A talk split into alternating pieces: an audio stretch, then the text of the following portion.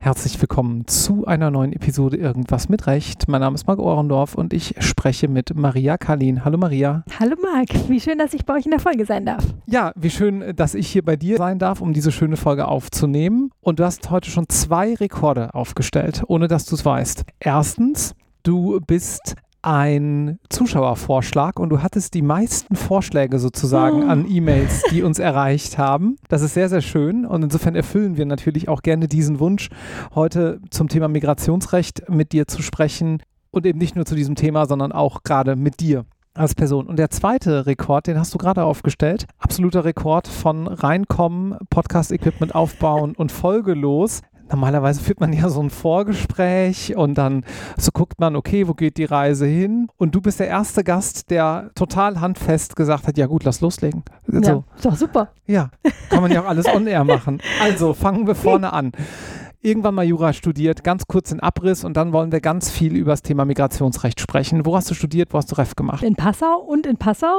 Mhm. Ich habe ja in Ulm hier Abi gemacht, habe auch nicht gedacht, dass ich nach Ulm zurückkomme und war nach dem Abi so, oh, was will ich denn machen? Ja, die Welt retten natürlich. Und dann habe ich überlegt, ja, vielleicht Richtung Politik, Geschichte. Und dann haben alle gesagt, oh, wenn du dahin möchtest, dann geh doch, wenn du in die Politik willst oder zu einer NGO, mach doch mal Jura. Und ich hatte gar keine Ahnung und wollte dann nicht so ganz trocken Jura studieren. Und Passau hat ja ein sehr breites Fremdsprachenangebot und das hat mich dann total angesprochen. Und die Stadt fand ich auch super schön. Und dann hat es mich nach Passau verschlagen, habe da studiert, erstes Examen gemacht, habe dann eigentlich gedacht, so und jetzt geht's in die weite Welt. Aber mein Mann hat dann gesagt, ja, er möchte jetzt hier noch seinen Doktor machen. Da dachte ich, na gut, lässt du den seinen Doktor machen, was machst du währendher? Hm, machst du halt mal zweites Examen habe ich eigentlich gedacht, brauche ich gar nicht, weil gar nicht mein Plan war, juristische Karriere so ganz klassisch zu machen, mhm. sondern irgendwas mit Recht. Und dann hat sich dabei ergeben, dass ich zweites Examen auch noch in Passau gemacht habe und zwischendurch war ich auch noch ein bisschen im Ausland. Genau. Und bin dann auch länger in Passau geblieben und dann zwischendurch immer mal kurz weg, aber sehr lange in Passau und jetzt eben wieder in Ulm. Und wie bist du zum Migrationsrecht dann gekommen? Hm, eigentlich war das so, dass ich so im sechsten Semester einen ziemlichen Hänger hatte im Studium oder schon nach dem vierten Semester. Das kennen ja wahrscheinlich einige auch, dass man dann mal so denkt, oh, ist es jetzt wirklich das Richtige für mich und die Lernerei? Und dann taucht ja schon das Examen so am Horizont auf und man denkt, oh, will ich mir das wirklich antun? Mhm. Und ich hatte ganz starke Zweifel. Und dann, ja, hat mein Papa, der war Bewährungshelfer, hat gesagt, ja, er kennt ihn in Ulm, einen ganz tollen Strafverteidiger, der ist auch so sehr politisch engagiert und dann geh doch mal zu dem und mach Praktikum. Das ist aber nicht der, der jetzt noch hier mit euch im Büro Tatsächlich ist es der, der bei mir jetzt hier auch im Bürogemeinschaft ist.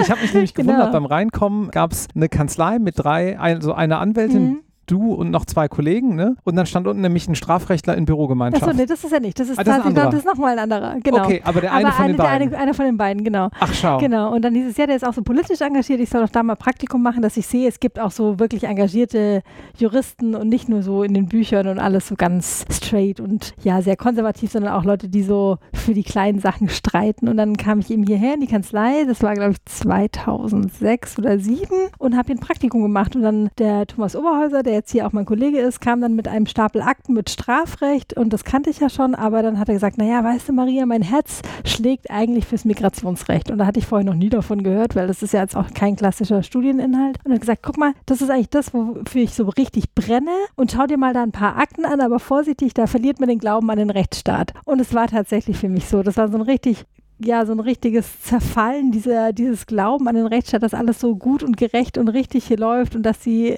Institutionen sich an die Gesetze halten. Ich hatte dann so einen Familiennachzug mit einem Rohingya-Bezug, wo ich noch gar nicht wusste, was sind eigentlich die Rohingya, also diese Volksgruppe aus Myanmar, Bangladesch, habe mich dann da reingearbeitet, fand es total interessant und habe dann teilweise auch gedacht, was schreibt denn da das Auswärtige Amt? In den Klageerwiderungen. Das ist ja ganz, ganz furchtbar und überhaupt nicht mehr rechtsstaatlich. Was ist denn da eigentlich los? Und dann hat mich das Thema so richtig gepackt und zurück in Passau habe ich dann angefangen, mich ehrenamtlich ganz stark in dem Bereich zu engagieren. Habe aber nie gedacht, dass das mal meine Berufung irgendwie so auch sein wird. Und dann war ich eben fertig mit dem zweiten Examen und wir waren aber mit Passau noch nicht so ganz fertig. Und dann habe ich gewusst, okay, jetzt brauche ich halt irgendwie mal einen Job. Und ich mhm. kannte eben eine Kanzlei in Passau, die Migrationsrecht gemacht hat, bei Hauptner Schank damals und habe angefragt, gesagt, ich brauche irgendwas, damit ich hier ein bisschen arbeiten kann kann, weil wir werden noch ein paar Jahre in Passau bleiben. Habt ihr nicht so einen 450-Euro-Job oder irgendwas für mich? Und die haben gleich gesagt, komm, wir stellen dich mal so ein Jahr ein, so auf Probe, weil migrationsrechtlich ist jetzt nicht so viel los im Moment, aber dann kannst du ja mal reinschnuppern und mal gucken, ob dir das taugt. Und es war 2014 und es war natürlich mein großes Glück, weil 2015 sind natürlich die Zahlen nach oben geschossen ja. und hat mich dann auch richtig gepackt und das Thema hat mich total gepackt und der Bedarf war einfach und ist jetzt auch heute noch so riesig, dass ich gar nicht mehr davon weggekommen bin. Und dann irgendwann war die Frage, gehe ich jetzt in den Bundestag oder bleibe ich bei der Anwaltschaft im Migrationsrecht? Und dann war ganz klar, nee, jetzt hier mein Bedarf und mein Platz ist bei der Anwaltschaft und das möchte ich jetzt auch machen und ich mache es auch nach wie vor total gerne. Bundestag? Fragezeichen? Ja, ich war, bin sehr engagiert bei den Grünen und war da auch in Bayern sehr engagiert und Niederbayern, da war das Mandat eben frei und dann war schon die Überlegung, möchte ich das jetzt machen und gehe ich für die Niederbayern ah. und für die Grünen im Bundestag, aber dann war einfach ja, 16, 17 migrationsrechtlich so viel los, dass ich gesagt habe, nee, das ist, da sind meine Mandanten, die brauchen mich, das Rechtsgebiet braucht mich, es gibt so wenige Anwältinnen und Anwälte in dem Bereich, da möchte ich jetzt auch erstmal bleiben. Also, das hatten wir, glaube ich, auch noch nicht. Eine Juristin oder ein Jurist hier im Podcast, die hätte in die Politik gehen können, dann auch direkt Bundestag, mal nicht schlecht.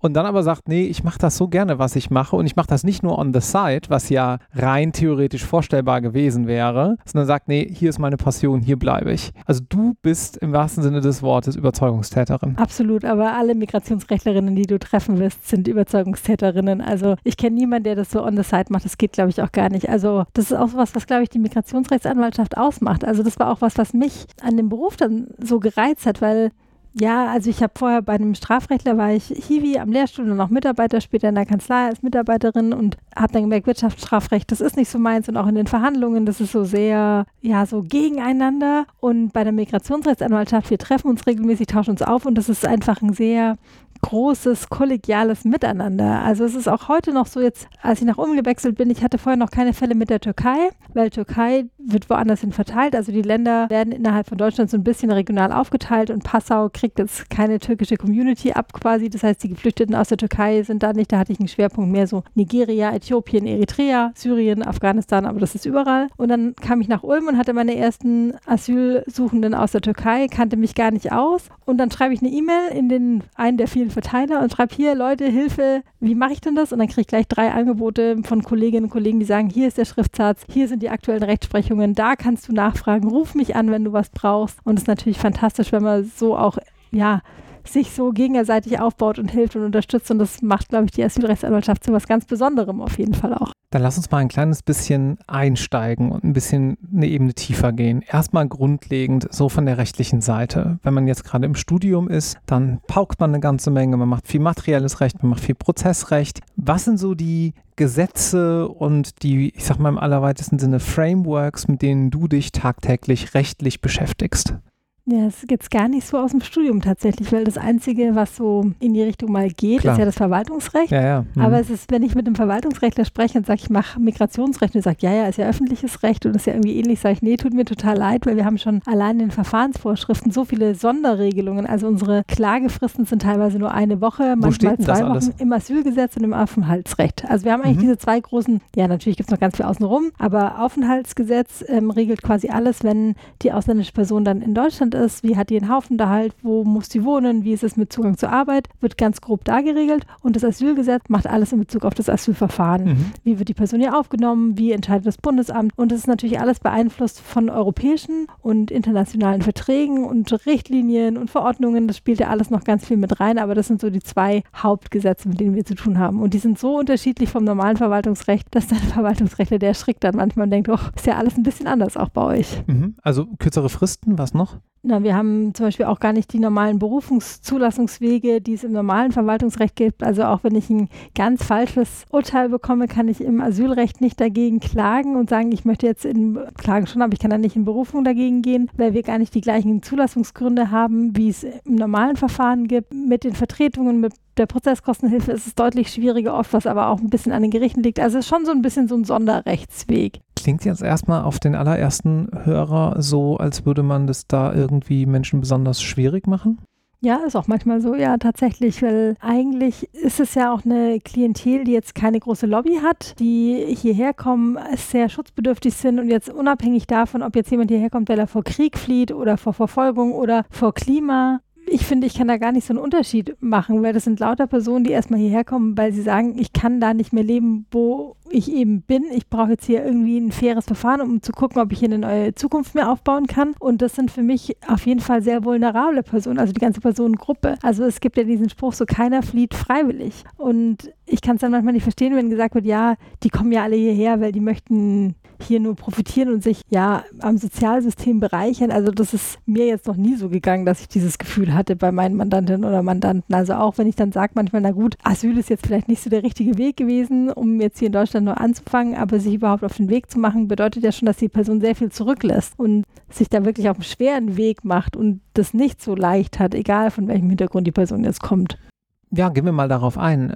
Jetzt sitzt man vielleicht irgendwo, unterhält sich mit jemandem, über Thema X irgendwas Politisches und irgendwann sagt die Person leider, ja, aber die Migranten. Und der ganze Sozialstaat hat ja eh kein Geld mehr, weil Migration. Was entgegnest du da? Ja, also das ist dann schon immer erstmal so dieses Schnaufen. Möchte ich mich jetzt überhaupt mal auf so eine Debatte wieder einlassen, weil ich glaube, das ist halt sehr kurz gedacht, ja, weil das ist immer so diese, diese, weiß ich nicht, Neiddebatte vielleicht, dass man sagt, die Migranten und die nutzen hier alles aus, aber es ist halt auch eine Frage, wie verstehen wir uns als Sozialstaat? Also der Sozialstaat ist ja eigentlich der, der sagt, ja, wir kümmern uns auch umeinander und wir sind solidarisch zueinander. Und bei meinen Geflüchteten ist es ganz häufig so, dass die auch sagen, ja, ich möchte auch hier gar nicht jetzt hierher kommen und gleich Sozialleistungen kassieren, sondern ich möchte gerne arbeiten und ich möchte auch gerne hier dazu beitragen und ich möchte ja gerne mich hier integrieren. Und das wird aber den Leuten häufig ganz schwierig gemacht. Und ich finde das immer eine schwierige Debatte, dann zu sagen, ja, wir brauchen ja auch die Leute hier als Arbeitskräfte und Fachkräfte quasi, weil wir so einen Mangel haben an Arbeitskräften und Fachkräften, ist natürlich auch ein Argument, ist auch richtig, denn viele kommen natürlich auch hierher, weil sie hier arbeiten wollen und weil sie sich hier eine bessere Zukunft erhoffen, aber viele kommen auch hierher, weil sie einfach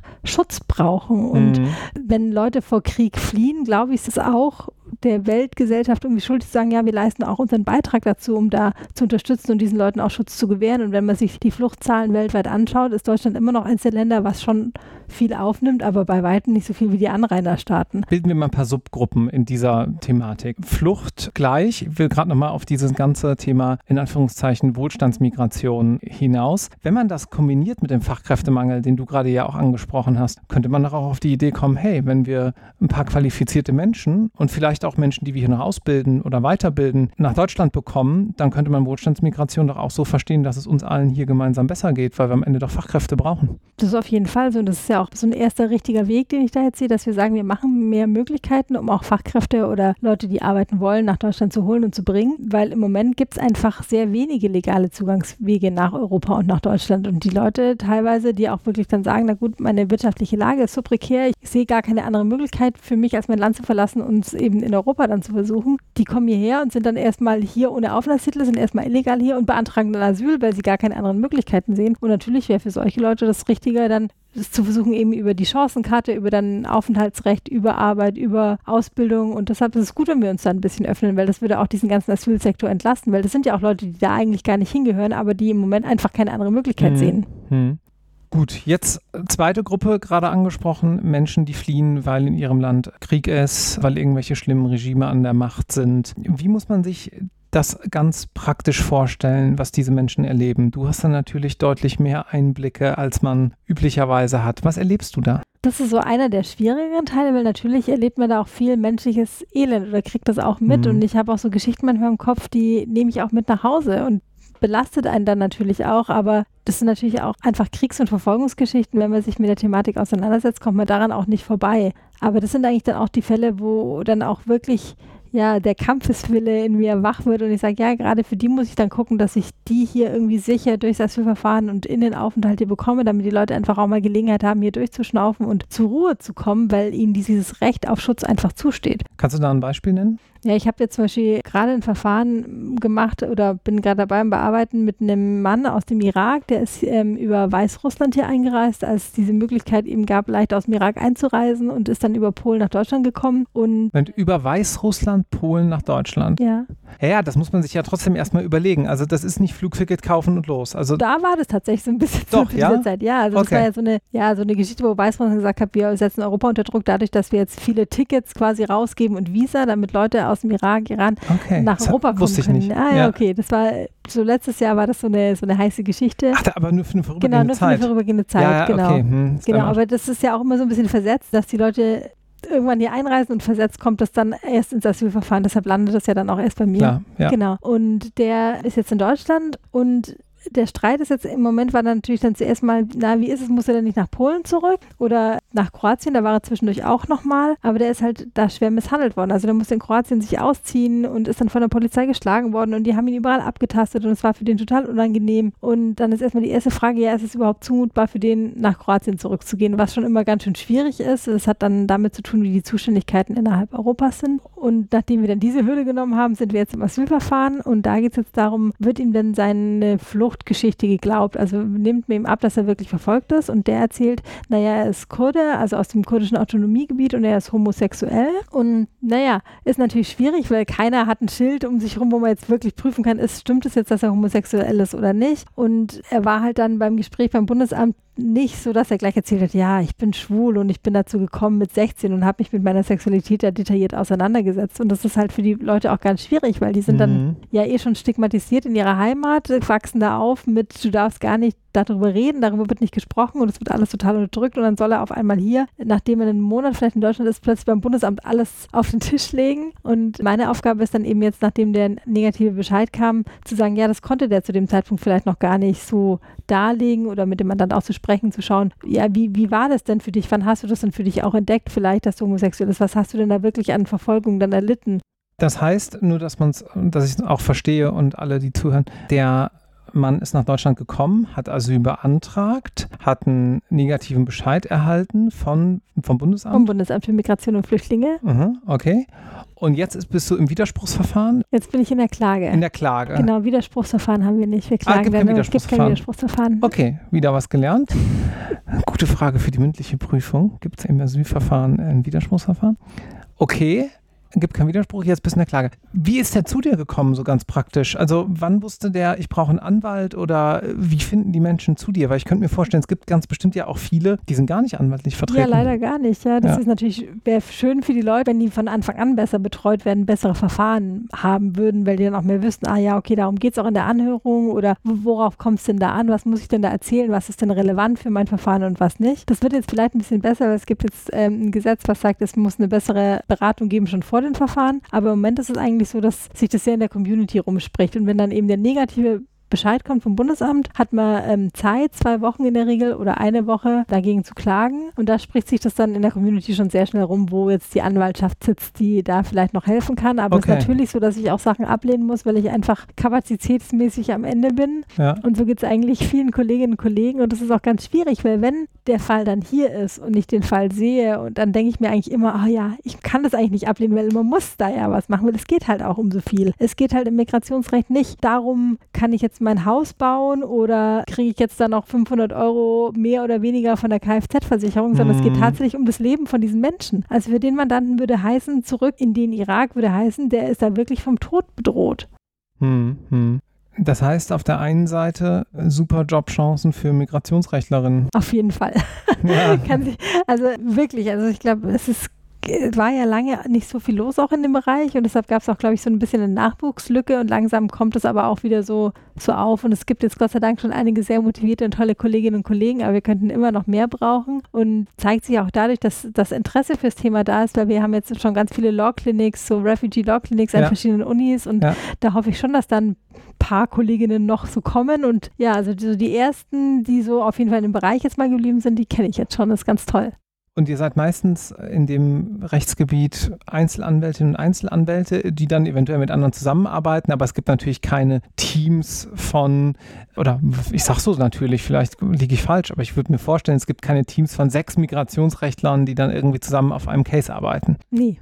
Gibt es nicht. Nee, nee. Es ist schon, es ist schon eher ein Einzelkämpfer. Also ja. richtige, also die sind natürlich alle irgendwo Einzelkämpferinnen, Einzelkämpfer, ähm, wobei es natürlich schon so ist, dass die meisten, die ich kenne, zumindest irgendwo in der Bürogemeinschaft sind, damit man nicht so ganz alleine ist, weil ja. es ist auch, glaube ich, so für ja die eigene Gesundheit wichtig, dass man sich auch gerade bei so härteren Fällen einfach mal ein bisschen austauschen kann. Außerdem ist es dann schon teilweise so komplex, das Gebiet, dass man auch nicht alles wissen kann. Und es ist ja nicht nur so, dass ich kann mich zum Beispiel jetzt, ich bin sehr fit würde ich sagen, im Asyl und beim Familiennachzug. Dafür, wenn es um die Einbürgerung dann später geht, da bin ich froh, wenn ich einfach mal eine Tür nebenan gehen kann und sagen kann, oh, ich habe jetzt hier einen Einbürgerungsfall, der ist ein bisschen komplexer, kannst du mir da nicht nochmal ein bisschen helfen? Mhm. Also das ist dann schon wichtig. Und ja, oder auch wenn ich eben Fälle habe, die mich sehr belasten oder wenn ich so frustriert bin von der Gesetzesgebung oder wenn ich frustriert bin, weil bei den Behörden nichts weitergeht, das ist schön, wenn man sich so ein bisschen austauschen kann.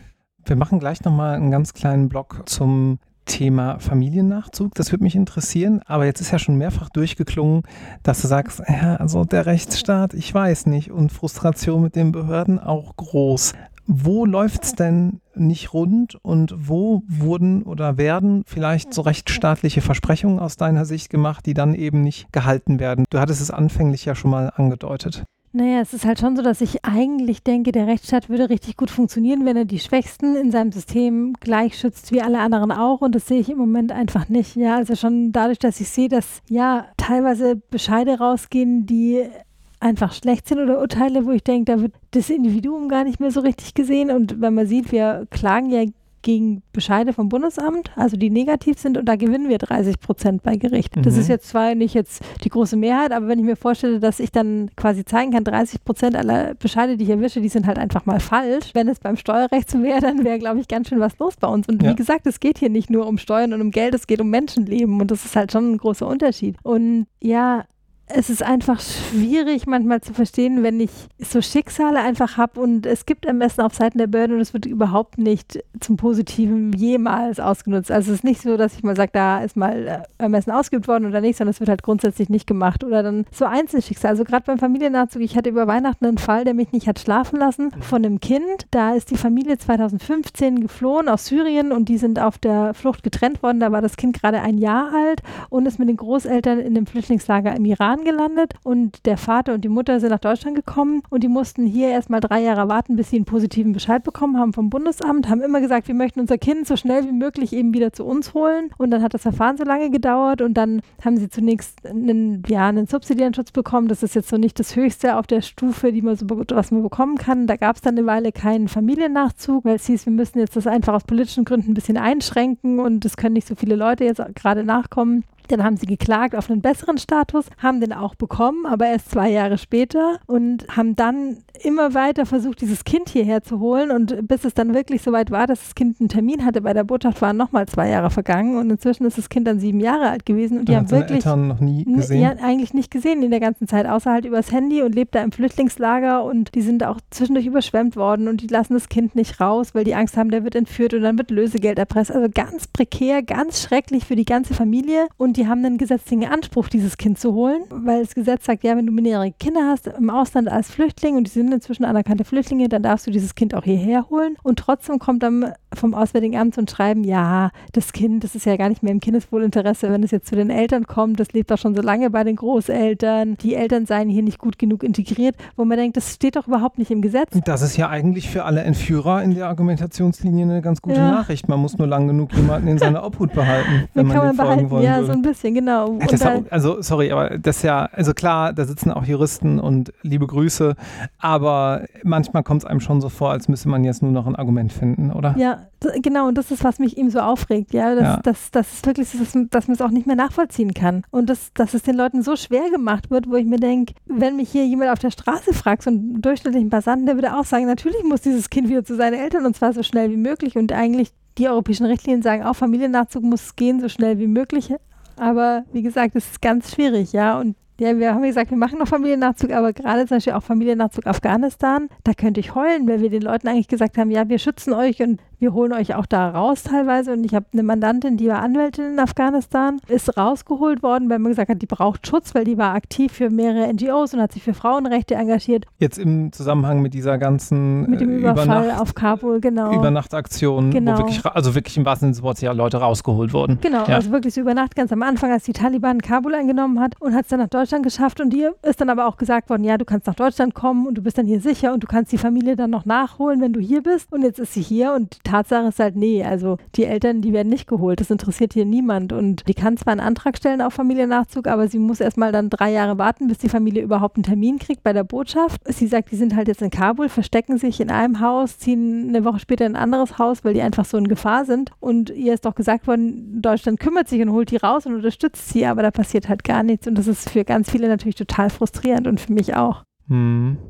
Und das ist einfach mangelnde Aufmerksamkeit auf dem Thema geschuldet oder hast du den Eindruck, ist es nur politisch nicht gewollt oder woran liegt es? Ja, es ist ein Zusammenspiel von allem. Natürlich ist es eine politische Frage auch, weil dann immer gesagt wird, naja, wenn wir jetzt so viele Leute hierher holen, dann die Kommunen sind überlastet, was ja auch stimmt teilweise, aber es ist ja kein Migrationsproblem. Also, dass wir zu wenige Wohnungen haben, liegt nicht an den Schutzsuchenden. Ja, wenn mhm. sie jetzt hier in Ulm eine günstige Wohnung suchen, haben sie als Deutscher genau das gleiche Problem. Also, das ist ein Gesellschaftsproblem und kein Migrationsproblem, aber es ist natürlich immer leicht, das auf die Migration dann irgendwie zu schieben. Und es ist schon auch so ein bisschen administratives Versagen, weil wenn man schaut in Teheran, die Visastelle, die natürlich, da sind jetzt auch Leute ausgewiesen worden, aber die sind personell einfach nicht so entsprechend ausgestattet, dass sie diese Antragsflut stemmen können. Und äh, man muss halt gucken, gibt es nicht andere Wege? Kann man nicht sagen, na gut, wir evakuieren erstmal Leute und gucken dann in Deutschland, wer sind die denn tatsächlich und prüfen hier die Unterlagen und machen das Verfahren mehr hier vor Ort. Also da gäbe es schon immer Möglichkeiten, aber es ist natürlich ganz schwierig, ja, da dran zu kommen, gerade beim Familiennachzug, weil da ist zentral zuständig das Verwaltungsgericht in Berlin, mhm. weil wir klagen ja dann immer gegen die Bundesrepublik, vertreten durchs Auswärtige Amt, was den Sitz in Berlin hat. Und deshalb,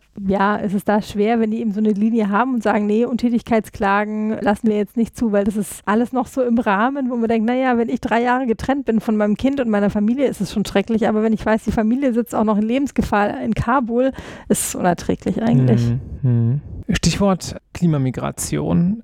Wie ist da der Stand der Dinge? Also ich lese irgendwie Studien und höre, ja, selbstverständlich, es werden sich hunderte Millionen Menschen über die nächsten Jahre aufgrund unseres Fails, äh, den Klimawandel zu bekämpfen, in Bewegung setzen müssen muss man ja sagen. Wahrscheinlich auch nach Europa, viele davon auch nach Deutschland. Gibt es da schon ein regulatorisches Framework? Ist da der Gesetzgeber schon dran oder ist das vielleicht einfach subsumierbar unter unsere aktuellen Vorschriften? Ja, das ist ein großer Streit, aber im Moment, wenn man es so ganz klassisch drunter subsumieren würde, würde ich sagen, das passt einfach nicht, weil der Schutz, den wir im Moment gewähren, geht häufig über die Genfer Flüchtlingskonvention und die war ja nach dem Zweiten Weltkrieg dazu gedacht zu sagen, wie kann ich eben politisch verfolgte Menschen schützen und da fällt einfach dieses ganze Thema Klimaflucht nicht so direkt drunter. Wir haben dann noch so Auffangtatbestände wie das Abschiebungsverbot, was eben sagt, naja, wenn eine Menschenrechtsverletzung vorliegt, was auch darin eben gesehen werden kann, dass ich meine Lebensgrundlagen nicht mehr sichern kann, dann können wir das darunter noch subsumieren, aber das wird schwierig und es gab jetzt ja auch mehrere Studien und Artikel, die sagen, ja, wir müssen eigentlich da uns neue Modelle über überlegen. Aber das ist was, was noch ein bisschen verdrängt wird vom Gesetzgeber im Moment. Okay, also da also gibt es noch, noch keine Lösung leider. Also es wird auf uns zukommen, aber Deutschland ist ja bei so Verdrängungsthemen eigentlich ganz gut. Und es wird natürlich auch so sein, dass erstmal die Nachbarländer dieser